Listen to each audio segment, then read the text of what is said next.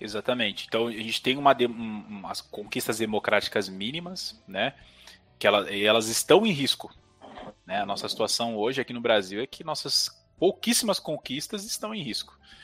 É, e, e, falando do conceito né, de, de, república, de democracia e tal, é, a gente, voltando, né, quando a gente pensa na, na república, né, na, na, quando a gente pensa na ascensão da, da ideia de, de, de república moderna, né, da modernidade e tal, e mesmo da democracia ocidental moderna, a gente tem que pensar que elas foram construídas, essas instituições, em cima mesmo da escravidão, né, né, da exploração da classe trabalhadora, do patriarcado e do extermínio, do extermínio da, das populações originárias. Né? Então, agora, vamos voltar aqui para o Brasil. Quando a gente pega, olha para o nosso Congresso, né, é, é possível perceber que as pessoas não estão representadas ali.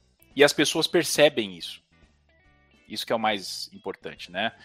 Então, pouquíssimas negras, pouquíssimos negros, raras lideranças indígenas, nem tantas mulheres, né, como deveria se ter. É, um punhado de representantes da classe trabalhadora e muitos homens brancos representando os interesses dos bancos, né, os interesses da, da bancada da bala lá, do boi e por aí vai. Então, o, o, o que é interessante é que na prática e não conceitualmente a população sabe disso, né? Porque o conceito é uma abstração para a gente entender a nossa realidade. E as pessoas, elas não conceitualmente, elas compreendem esse movimento. Elas veem que elas não estão lá, né?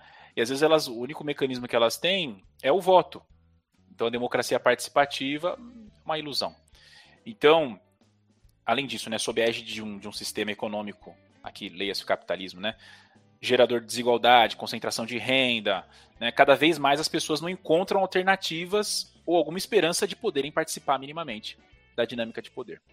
Então, é, o hype, quando eu falo do hype né, da, da, é, da democracia, o hype em relação à democracia, esse hype, na minha visão, ele é liberal e ele é elitista.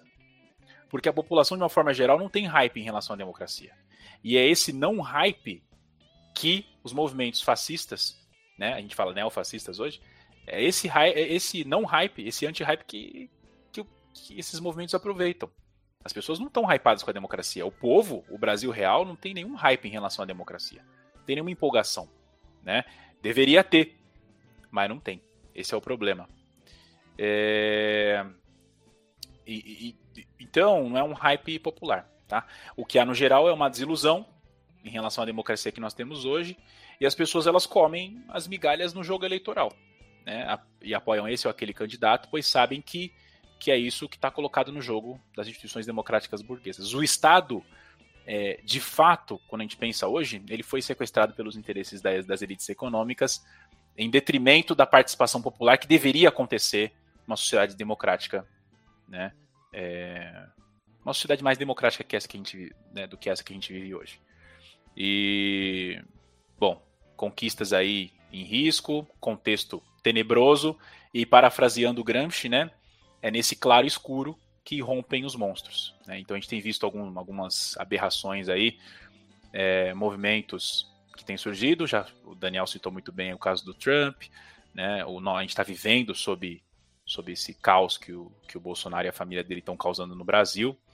Então é com o nosso atual governo, né? Construído também ressalte-se, a partir da contradição das instituições democráticas, nós temos um evidente risco às poucas conquistas que a gente já teve, que a gente, que a gente chegou, às quais a gente chegou, né, no que diz respeito à democracia.